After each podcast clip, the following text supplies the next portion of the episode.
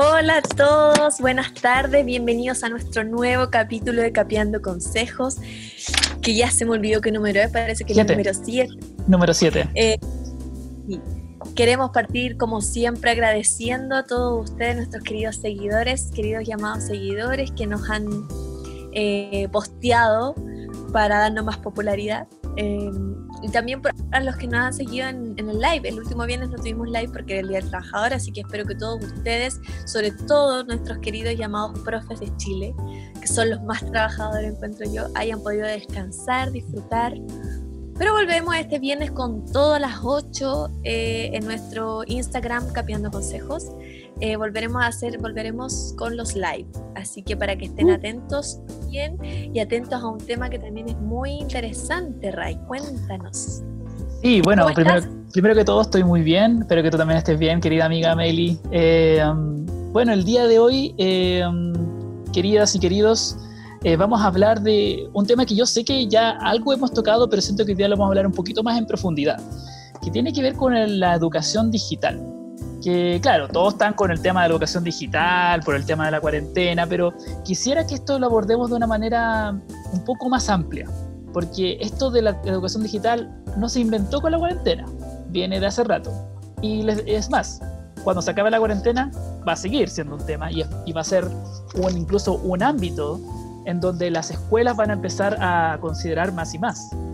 Entonces, eh, bueno, estoy haciendo también, obviamente, para investigar más el tema, desde hace un tiempo estoy haciendo un curso de educación digital de la Universidad Abierta de Recoleta. Encuentro que Pero qué nivel, pero qué nivel.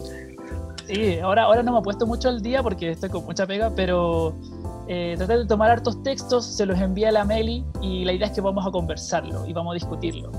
Eh, Oye, eh, aprovechando también por los agradecimientos, me toma la palabra, también agradezcamos entonces a la Universidad Abierta Recoleta que está haciendo estos cursos maravillosos, a su maravilloso alcalde Daniel Jadwe, que yo creo que es el mejor alcalde, independiente del color político, creo que es el mejor alcalde que tiene en Santiago hoy en día, porque las gestiones que ha hecho realmente son maravillosas.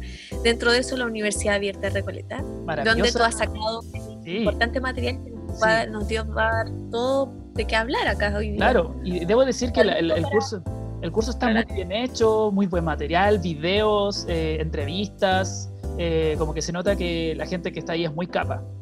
Eh, y bueno, de los textos, el curso tiene un toque muy crítico, entonces como que siempre tratan de hacerlo todo bajo la óptica crítica.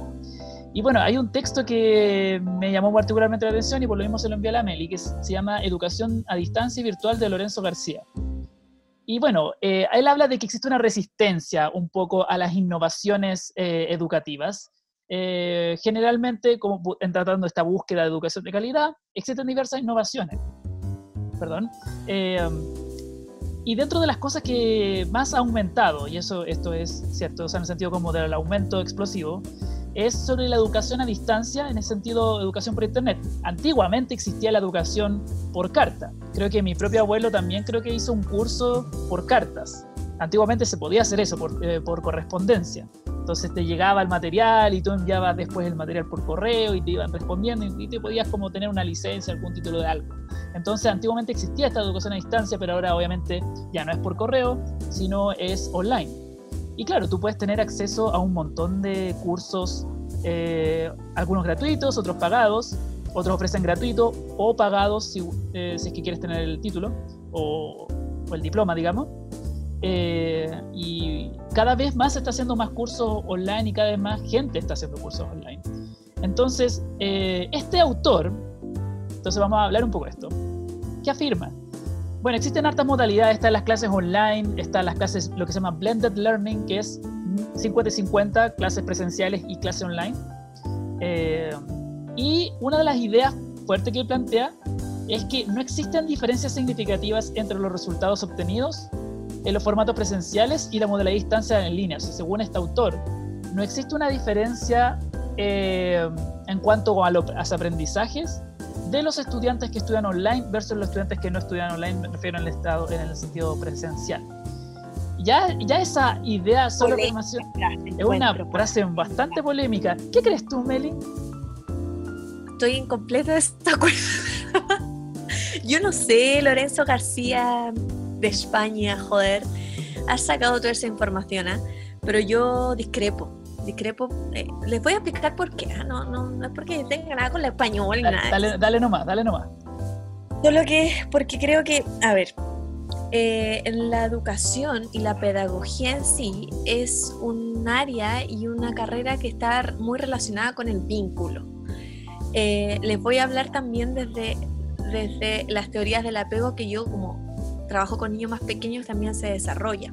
Y ese vínculo y esa interacción, que es lo que va a permitir que sucedan cosas muy maravillosas, todos los que trabajamos como profe sabemos, ¿cierto?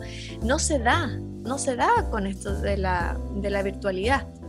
Por ende, creo que un cerebro que no está motivado o un cerebro que no tiene la parte afectiva difícilmente va a estar eh, también dispuesto al aprendizaje. Y no lo digo yo, Melissa Osorio, lo dice la neurociencia, queridos y queridas amigas. Entonces ya me parece que afirmar esto es muy polémico y es muy polémico desde un punto de vista psicológico, desde un punto de vista pedagógico y desde un punto de vista neurocientífico incluso.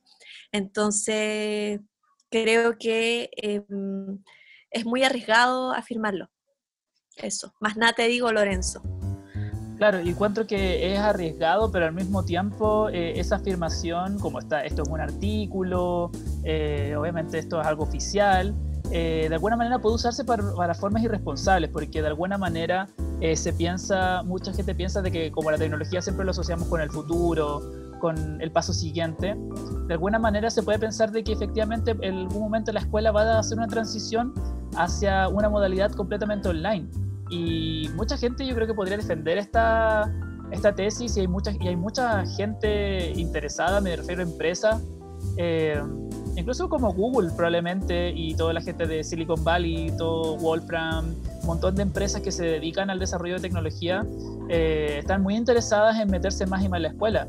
Entonces van a empezar a ofrecer eh, plataformas en donde los estudiantes podrán aprender por su cuenta de, de, esta manera online. ¿Y eso qué va a provocar? Eso provocar que quizás en el futuro empecemos al comienzo con Blended Learning, quizás complementar cursos con formato online, debido a todos estos problemas de seguridad también en lo sanitario, como justificación me refiero, y posteriormente después se va a dejar de lado el lado presencial, piensas en algún momento. De hecho, ya hay gente que toma la decisión de hacer clases, de tener su educación plenamente eh, de forma online. Me acuerdo haber visto hace años eh, un reportaje de niños que tomaron la decisión de tener todas sus clases mediante cursos online y después dan exámenes libres y, y listo. Entonces, no es una cosa rara pensar de que hay gente que sí realmente cree que en algún momento tenemos que modernizarnos. Y aquí me quiero detener, como no estamos modernizando realmente, realmente la educación tecnológica, realmente la educación online ha sido, ustedes han sentido como en un estado moderno frente como a, wow, esto es el futuro, realmente esto está funcionando tan bien. Les invito un poco, queridas y queridos, que reflexionen de todos los problemas que han tenido al tratar de hacer esto. Problemas de conexión, problemas de, de que la página se cae, problemas con el internet, problemas con eh, de que no funciona bien, de que se, del formato, de un montón de cosas, la cantidad de problemas que hay. Es impresionante, es impresionante. O sea, vemos a la panacea como el Internet, como la tecnología, como algo sólido, pero siempre hay, hay un montón de problemas. Problemas de audio, problemas que no sale bien, eh, el aprenderlo también es complejo. Entonces, de alguna forma creemos que esta es la panacea, pero no es tan así, ¿cierto, Meli? No, no es tan así. Y hay otra cita bien polémica que lanza Lorenzo García, que, que respecta a la calidad de la educación a distancia. Y él dice, cito, no depende de la modalidad, sino del rigor de planteamientos pedagógicos que sustentan el diseño y desarrollo de proyectos. Entonces aquí me quiero detener, porque cuando uno lo lee dice, bueno, es verdad, a lo mejor depende más del diseño del proyecto online, ¿cierto? Pero aquí meterse con la calidad de nuevo me parece peligroso, amigo, porque precisamente hoy día también estaba leyendo el informe de Ehlers y de la UNESCO que hablan sobre la calidad educativa. Y dentro de la calidad educativa, por ejemplo, habla del uso de recursos, del, del, sentido y la significatividad que tienen los aprendizajes para los estudiantes y de la adaptación a las distintas necesidades de los estudiantes. Que creo que por esas tres cosas no se cumple la educación eh, virtual, porque decir que eh, va a respetar, por ejemplo, los distintos ritmos de aprendizajes, me parece que no es algo que se cumpla, el, porque finalmente lo que va pasando con estas plataformas virtuales es que te mandan una tarea, ¿cierto? Y tú, y tú la resuelves, pero no hay un acompañamiento, no hay una mediación. ¿Es realmente significativo ver una hoja o un PowerPoint virtual? O sea, miran, bueno, pero siempre se han usado los PowerPoint, sí, pero hay trabajos en equipo, pero hay montones de, de, otras modalidades, sobre todo, sobre todo estoy hablando de las escuelas básicas. Claro. Eh, respecto a los recursos, eh, entonces, si el amigo pretende que la calidad, eh, que, que, esto sí, o sea, afirmar que en el fondo la, tele, la teleeducación es eh, de calidad, entonces también deberíamos procurar de que, por ejemplo, todos nuestros estudiantes tengan acceso a un computador con internet. Y eso tiene que un teléfono con internet. Y eso es una preocupación meramente del Estado, porque recordemos que el derecho, o sea, que la educación es un derecho de Estado. Por lo tanto, decir que ya, sí, eh, la, la teleeducación es de calidad, entonces también preocupémonos de que esa calidad que estamos definiendo sea en base a las organizaciones mundiales que lo establecen, que como acabo de explicar, no se cumplen hoy en día. Entonces, podría llegar a hacerlo sí, pero también tenemos que tener eh, eh, cuidado con las palabras que usamos, de lo que vamos a apuntar. Y lo otro es que también justamente ese mismo artículo de la UNESCO que estamos estudiando con, con la Meli, eh, habla también de que una educación de calidad también incluye la igualdad de oportunidades. Y efectivamente eso hoy no existe. No existe igualdad de oportunidades. Hoy eh, no todos los estudiantes tienen acceso a Internet, no todos tienen acceso a un computador, algunos tienen que compartir un mismo computador cuatro personas, entonces partamos de esa base, no existe esa igualdad de oportunidades. Entonces pensar de que ese es el futuro eh, me, parece me parece irresponsable y dañino afirmar eso. Eh, y al mismo tiempo otra cosa, eh, además creemos de que e, el futuro es esto, o sea, de enviar las guías y listo. Entonces muchos creen de que la educación online es enviar este material eh, y esperar que los estudiantes respondan. O sea, es el equivalente de ir a la clase, dejarles las guías e irse a tomarse un café abajo. ¿Eso es la modernidad? ¿Eso es el futuro? Entonces, de alguna manera, nos están tratando de a veces de vender gato por liebre. Sí, obviamente tampoco creo que quiero decir que la tecnología no es algo inservible. Yo mismo soy muy uso mucha tecnología para muchas cosas, enseño un ramo de programación incluso, eh, pero tampoco me compro esta panacea de, como decía antes, de, la educación digital y un poco como de que no, esta es la propuesta del futuro y va a servir eh, sí o sí. Además eso me lleva a otra cosa, de que el Internet es un lugar donde es tan amplio, tan grande en la cantidad de información, que llegamos a lo que dice Byung-Chul Han, la embriaguez digital, que es esta abrumadora cantidad de información. Este, el Internet es una cosa gigantesca, entonces uno llega a perderse. Entonces, Meli, ¿tú qué crees? ¿Cómo, qué, cómo lo hacemos entonces el docente? ¿Qué, ¿Qué, tiene que hacer? ¿Cómo se adapta en esta especie de tira y afloja un poco de la modernidad y un poco, o el status quo, o volver de lo que era antes?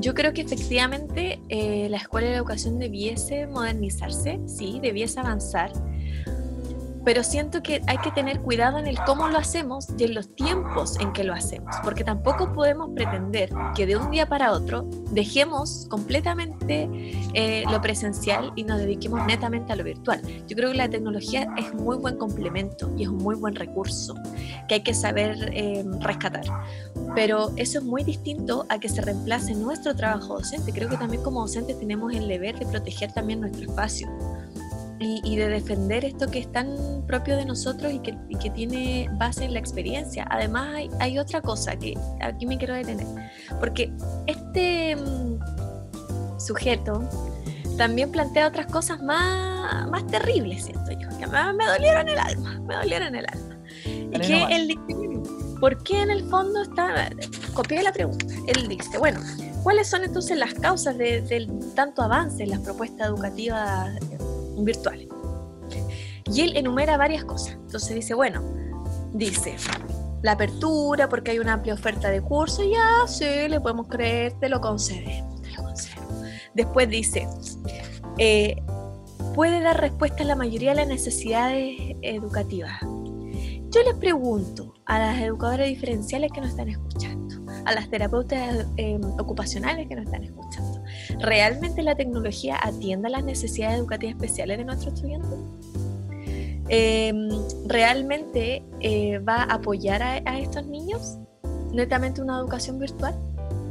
Puede ser que los niños del espectro autista sí les favorezca, porque ellos efectivamente tienen eh, eh, varios avances y hartos programas eh, virtuales. pero resulta que aún así no son todos, porque muchos niños que tienen necesidades educativas especiales tienen problemas, por ejemplo, con el habla, tienen problemas con la socialización, que yo creo que una pantalla lo va a hacer mucho más difícil. Entonces, por, insisto, que hay que tener cuidado también en cómo planteamos las cosas. Después habla de flexibilidad.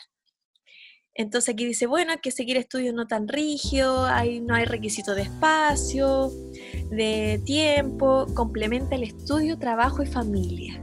Y aquí es cuando a mí se me cayeron todos los pelos, cuento yo.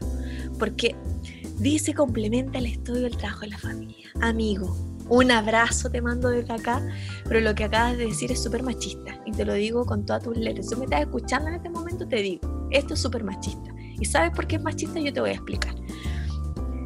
No es cetáceo porque yo no soy la Natalia Valdebenito, pero sí te voy a decir muy desde mí.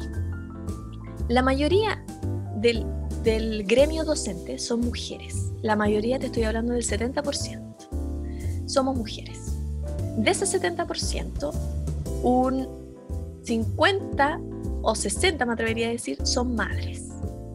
Y las madres y docentes están colapsadas y están colapsadas, primero, porque el trabajo docente ya es desgastante. Y esto también lo hemos hablado también en otros capítulos.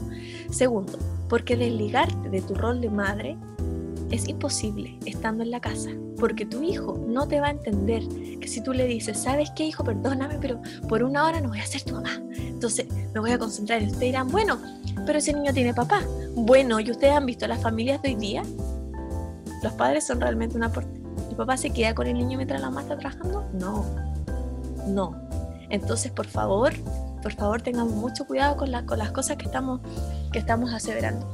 Entonces, esa mujer que su espacio de trabajo es el espacio donde ella puede dejar de ser madre y adoptar un rol profesional, netamente profesional, sin descuidar a la familia, porque la incorporación de la mujer al trabajo nos ha demostrado que sí se puede tener un equilibrio. Y aquí podemos entrar en otros muchos de temas y dilemas, pero eso lo podemos dejar por otro capítulo. El punto es que lejos del espacio de la casa, del hogar, que es el espacio de la familia, de la vida familiar, puede efectivamente desarrollarse como una profesional. Estando en la casa no, porque tiene otras responsabilidades como cocinar, como, no sé, lavar la ropa, hacer aseo, que es la mayoría de eh, las responsabilidades que tiene una mujer hoy en día. Y estoy hablando de la mayoría. Usted me puede decir, ay, sí, pero es que ahora las parejas modernas que hacen ya son muy pocas. Seamos honestos, son muy pocas. Entonces, realmente no es una estrategia donde las mujeres puedan eh, equilibrar sus tiempos de familia, trabajo. O sea, eh, no, amigo, es súper machista lo que tú estás planteando. Un hombre puede hacerlo, una mujer no. Menos una mujer que además es docente. No sé qué piensas tú, Ray. Completamente de acuerdo contigo. Efectivamente, eh, de alguna forma eh, tiene una visión muy pequeña de cómo funciona realmente la dinámica, uno, del trabajo, porque ya complementar trabajo y familia ya es difícil por sí solo. Entonces, de alguna forma, y de todo tipo de trabajo, eh, pensemos incluso en el trabajo de docente, es súper complicado. Ya es un problema de hecho que podemos dejar para otro podcast, ya complementar el trabajo familia, ya es un tema para aparte. Entonces, el pensar de que eh, uno se puede educar de manera online, de manera más efectiva, nosotros estamos haciendo un magíster y estamos agotadísimos. Eh, entonces, eh, pensar de que...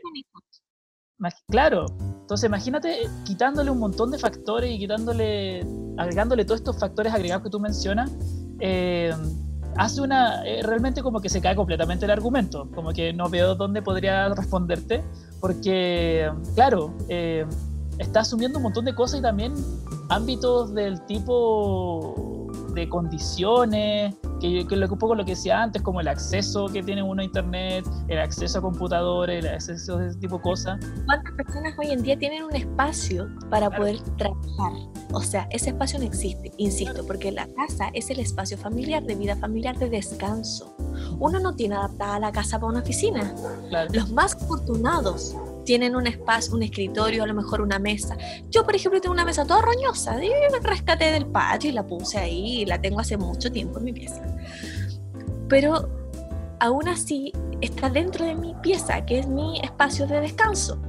Pero no, yo creo, me, atrevería a decir que muy poca gente tiene ese espacio como de oficina donde solo tenga su escritorio y un espacio para trabajar tranquilo, eso es imposible.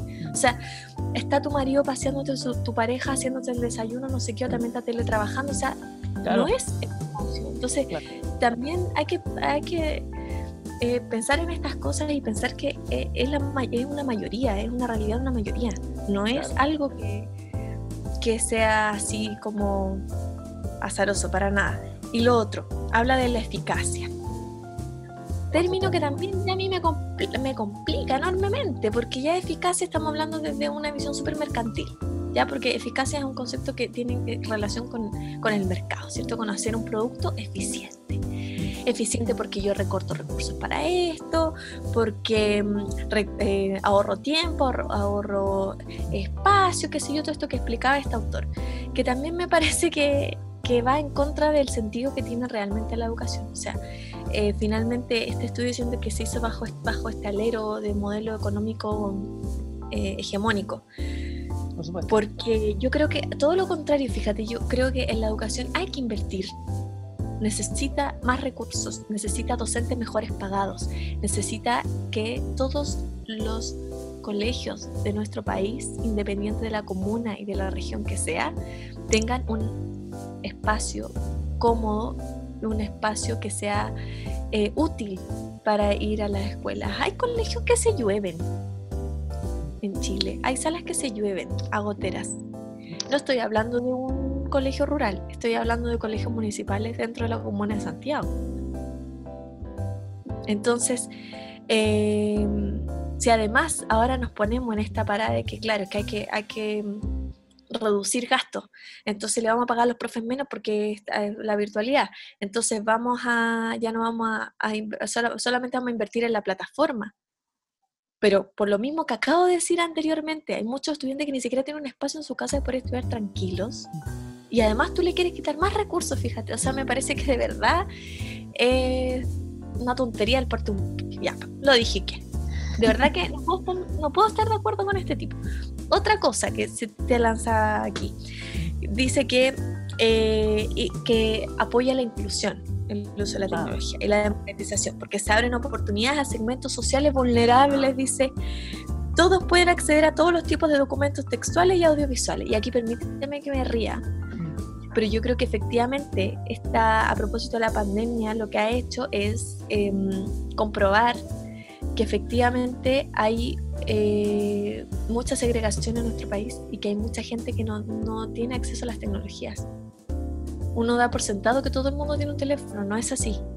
No es así, es cosa de ponerse a investigar y de mirar un poquito más allá, de mirar al vecino, de mirar a tu otro vecino, de mirar a tu amigo. Entonces creo que no, efectivamente no es que se abran oportunidades sociales para las clases más vulnerables, al contrario, las sigue dejando fuera y las sigue marginadas. Esa es la palabra, las sigue dejando marginadas.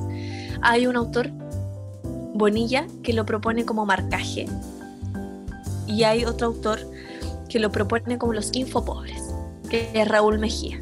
Lo pueden googlear también. Entonces, claro, sea marcajo info, infopobres es lo mismo, es marginar a un sector de la población solamente por el no acceso a la tecnología. Exactamente. Entonces, amigo, yo no sé dónde está, dónde está la ventana de oportunidad para la sociedad más pobre. Y otra cosa que yo sé que tú sabes mucho, Rey, que él tiene que ver con eso, es como que él dice, bueno, se, se acceden a un montón de documentos textuales y virtuales. ¿Es realmente así? Eh, no es tan así, porque uno, eh, pasa mucho de que, claro, existe un montón de información que está ahí en Internet, pero al mismo tiempo, a mi parecer, eh, es una información que de alguna manera los estudiantes mismos alegan que se sienten un poco entrampados frente a toda esta mar de información.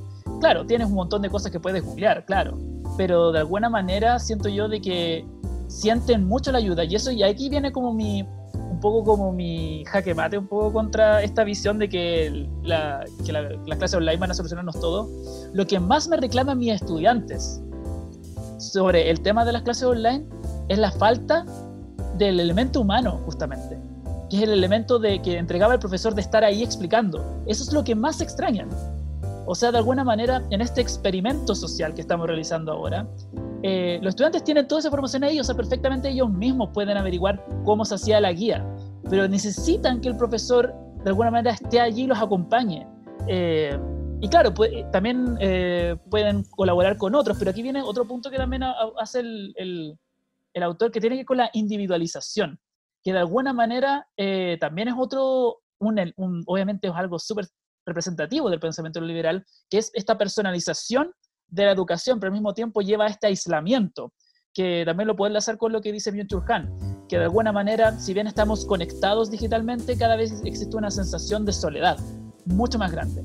Entonces, el estudiante hoy está frente a la pantalla y está solo. En ese momento está solo, no tiene a nadie alrededor que le pueda ayudar. Tiene, claro, tiene un mar de información caótica, sin orden, que nadie, sin que nadie se los ordene por él, sin que nadie le pueda orientar. Entonces, de alguna forma, genera una soledad muy grande. Y si a eso le sumamos todos los problemas que también conlleva eh, la familia y que por supuesto también nos lleva a este tema de, eh, de, sectores o comunas donde son mucho más complicadas, donde claramente pueden haber incluso balazos fuera de tu casa. Entonces, obviamente, pensar de que estando en su computador con una buena conexión a internet es pensar de que todo el mundo es exactamente como lo es los barrios altos de la ciudad. Entonces, y lo otro es que también me preocupa mucho, es que está quitándole a la escuela un elemento que es de lo más fuerte que tiene, que es el elemento social el elemento de conexión con el ser humano, el cara a cara, el tocarse, el mirarse, el jugar juntos, el juego. El juego, o sea, obviamente sí, los juegos, los juegos por computador son muy entretenidos, pero nada, eh, que, nada puede cambiar. Los chicos les encanta, por ejemplo, jugar volei, jugar fútbol, jugar esas cosas, o cualquier cosa, la pinta, lo que sea.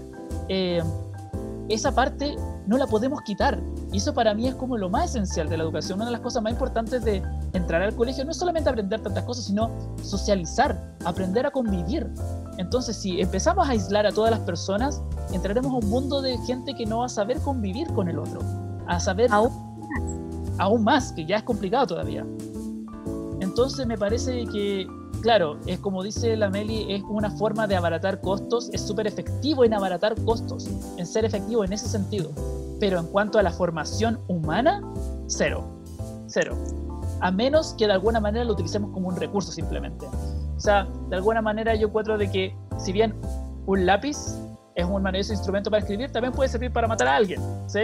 Pero de alguna forma está en nosotros, en cómo utilizamos este lápiz. Entonces, a mi parecer, sí, la tecnología es fabulosa, es eh, un gran elemento que obviamente no podemos decir que eh, hacer como que no existe, porque eso es el, problema de que yo creo que ha tenido la escuela. Como la escuela tenía el problema de que, claro, un poco como aparentar de que no está, pero sí mm. está. Asumamos que está y lo incorporemos de gran forma.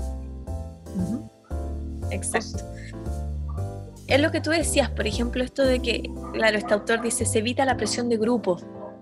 Pero amigo, esa es la idea. En el colegio se aprenda a socializar con el, a sacar herramientas para poder exponer frente a un grupo de personas, porque son habilidades que te van a acompañar el resto de la vida. O sea, ni siquiera es por una disertación por el colegio. Eh, te sirve para insertarte en un nuevo trabajo, en un nuevo grupo de personas, en un carrete, o sea, y, y, lo que decías tú, este profesor, todos tuvimos o la gran mayoría tuvo un profesor que nos motivó cuando estábamos en el colegio. Y gracias a ese profesor a lo mejor uno estudió lo que estudió, o se dedicó a tal área, o siempre se acuerda de sus aprendizajes, de las cosas que él decía, porque fue esa persona que la motivó, ese profesor. No una máquina, que creo que eso es algo que, que, que, que para mí de verdad es imposible. Em, y lo otro que quiero decir, que no nos olvidemos de que acá en los procesos educativos lo más importante son los estudiantes. Entonces también saquemos un poco esta visión adultocéntrica y de verlo todo desde nosotros, desde todo lo que nos pasa a los profes o desde los pros y los contras a partir de los recursos o a partir del aprendizaje, sino que también eh, centrémonos en en cómo hoy día nuestros estudiantes están recibiendo esto. Lo que tú mencionabas del juego, por ejemplo, el juego es la principal forma de aprender de los niños en primera infancia. Si tú les quitas el juego, entonces le estás quitando su, forma, su principal forma de aprendizaje. Entonces, diferenciando también, hay distintos tipos de juegos. Está el juego libre y está el juego guiado, que es lo que ocupamos, ocupamos muchos educadores iniciales para poder potenciar aprendizaje. Entonces, claro, es importante poner foco en eso, en nuestros estudiantes. Eh, y en ese sentido, creo que ya para ir cerrando también, me gustaría que, Ray, tú también que te manejas en la tecnología, podamos hacer construir, ojalá, eh, una red como de apoyo a todos los profes que estamos teletrabajando eh, y de cómo en el fondo usar la tecnología a nuestro favor sin caer en esta reducción de pretender que nos va a solucionar la vida y nos va a hacer la pega, porque amigo no, hay que defender nuestro espacio. Y, y, nada, pues, y utilizarlo como dije a nuestro favor y de una manera consciente, consciente, profesional y ética. Eh, lo último que quiero decir, que tiene que ver con que hay otro autor, no, no, no hay otro autor, sino que leí las normas mínimas para la educación en situación de emergencia, y en este caso estamos en una situación de emergencia por una pandemia, una pandemia mundial, incluso sanitaria. Y habla de que la norma número uno, fíjate, es la participación de la comunidad, y que es algo que me llamó la atención porque está estipulado en todos lados y todo el mundo siempre dice sí, la comunidad, la participación de la comunidad, pero es real.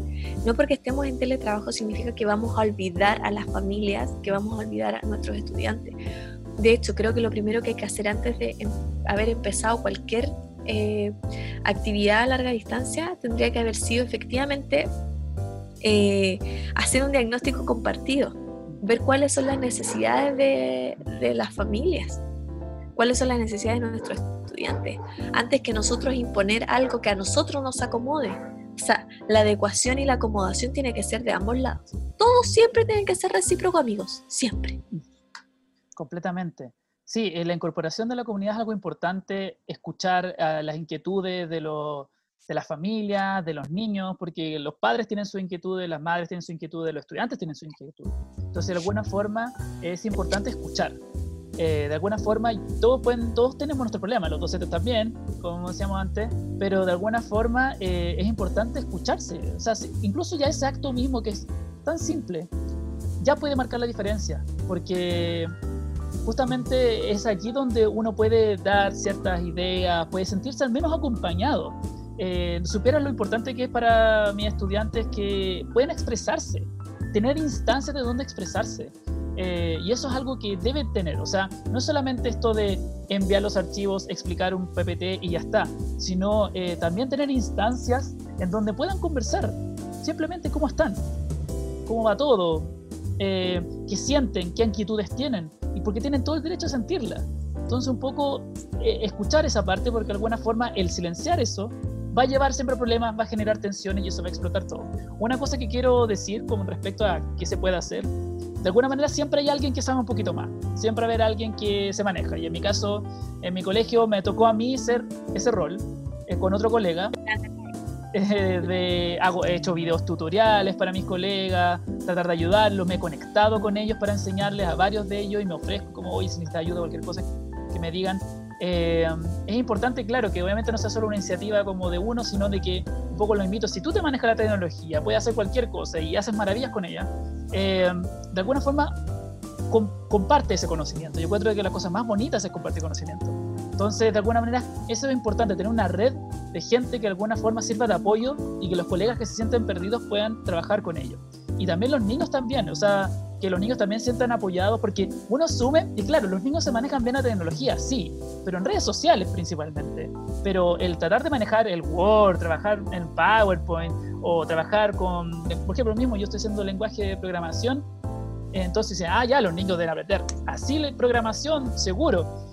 Ha sido un proceso lento, ya, ya me tomé una semana entera para explicar, instalar un programa, instalarlo, y todavía hay problemas. Entonces, de alguna forma, tomar paciencia, escuchar mucho, dar redes de apoyo, es una cosa que yo creo que es esencial. Y lo otro que creo que sí es esencial, para darte la palabra Meli, es eh, que todo conocimiento, que, un tema como cómo orientar al estudiante, yo creo que la clave del docente ahora, en esta época de online, donde está toda la información afuera, es importante tener un pensamiento crítico y ser crítico con la información y de alguna manera, obviamente con argumentos, y esa es la gracia que de alguna forma como docentes podemos orientar a los estudiantes a cómo tomar esa información, criticarla, porque todo lo de Internet no todo es verdad. Entonces, encuentro que esa cosa es súper importante. Sí, concuerdo completamente contigo, amigo. Qué bueno que yo sé que tú lo eres, porque te conozco. que tomes esta iniciativa. Creo que eso es lo que apostamos también en este podcast, a generar siempre una red colaborativa entre los docentes, apoyarnos entre docentes. Eh, nada más agregar que también tratemos de buscar cosas. Yo siempre hablo de los intereses de los niños porque de verdad eso permite generar aprendizaje más significativo. Y ahora que tenemos un poquito más de libertad, siento yo un poco eh, podemos hacer otras cosas también, cosas distintas, cosas que sean entretenidas para ellos y para uno también. Y que sean cosas sencillas también, como no compliquemos a los cabros, porque lo único que les vamos a seguir generando es frustración, tedio, rabia, cero motivación. Entonces, también hagámosles la pega más fácil a ellos y a nosotros. Créanme que lo que no van a aprender en todo este tiempo, que yo creo que sí están aprendiendo, solo que están aprendiendo otras habilidades como de adaptación, de socialización, eh, o la contraparte de la socialización más bien, pero, pero créanme que los contenidos curriculares que están a lo mejor algunos urgidos por, por abarcar, créanme que los pueden aprender el otro año, el subsiguiente, o sea, no hay apuro, no es una carrera, no es que si no lo aprende justo ahora, a los 15 años no lo va a aprender después, sí, sí lo va a aprender. Entonces, de verdad, bajémonos esa presión, y hagamos cosas distintas, hagamos cosas más cortas, más interesantes para los chicos, más flexibles, seamos más flexibles también con los estudiantes. También hay que comprender, e insisto, que no todos tienen las mismas condiciones. Entonces, las mías que no tienen las mismas condiciones difícilmente van a poder cumplir todos con el mismo plazo. Eh, eso. Y, y, y, a lo mejor enseñarlos a hacer videos tutoriales, a cómo organizar el tiempo. A veces los chicos no saben cómo organizarse mucho ni uno sabe a veces. Entonces, también a lo mejor necesitan ayuda de ese estilo. Por eso, acercarse también a nuestros estudiantes y saber qué les está pasando. Creo que es importante. Eh, más nada, no me quiero alargar. Eh, fue un tema que, que da para harto, en verdad. Salen como hartos subtemas. Da para mucho. Da para mucho, pero hemos intentado con el RAID de, de darle un poco algunas directrices a partir de los documentos que revisamos. Volvemos a agradecer a la Universidad Abierta Recoleta eh, por, por, estos, por estos documentos y, por estos saberes que, ya, gracias que el RAI que también ha estado haciendo este curso online precisamente. Eh, nada, eso, quiero agradecerles a todos los que nos han escuchado, los que están escuchando este podcast y eh, recordarles nuestras redes sociales, Instagram capeando.consejos, Instagram capeando.consejos, Spotify eh, capeando consejos y nuestro correo es capeandoconsejos.gmail.com. Ahí nos pueden escribir si necesitan material de lo que hemos mencionado, les se los podemos enviar por correo. Igual ayuda también. si necesitan ayuda, el Ray es seco, de verdad lo digo, no porque sea mi amigo, lo digo porque de verdad se maneja mucho con la tecnología. Entonces también si necesitan ayuda pueden escribir a Ray también, él tiene un Instagram personal que se llama Profesor Rayado. pero también tiene otro canal donde habla otras cosas, pero eh, Puede, eh, puede escribirle también al RAI mi Instagram Melicina por si también quiere eh, también material, consejo, ayuda a desahogarse, lo que sea, yo también estoy disponible. Así que eso, no sé si quiere decir algo más, Ray. No, nada, agradecer a la gente que nos está escuchando, por favor que comente, que nos escriba qué opinó del capítulo, eh, de qué le gustaría que hablásemos en un siguiente capítulo y que, nada, pues, que cómo ha vivido todo esto, porque claro, siento que abarcamos de alguna manera con estos textos una parte de todo este gran tema que es la educación eh, online, la educación a distancia, que son cosas que obviamente se, se juntan una con otra, pero no son necesariamente lo mismo. Pero de alguna manera creo que esta instancia nos sirve un poco para encender la llama y empezar a, mover eh, la reflexión, que creo que es súper importante. Los docentes debemos estar constantemente reflexionando. No podemos quedarnos en status quo hay que reflexionar y esto es una invitación a que ustedes también lo hagan y nos comparten sus reflexiones. Eso. Sí, es, muchas gracias a todos, un besito y un abrazo virtual desde acá. Nos vemos en el próximo capítulo de Capeando Consejos. Chao, chao.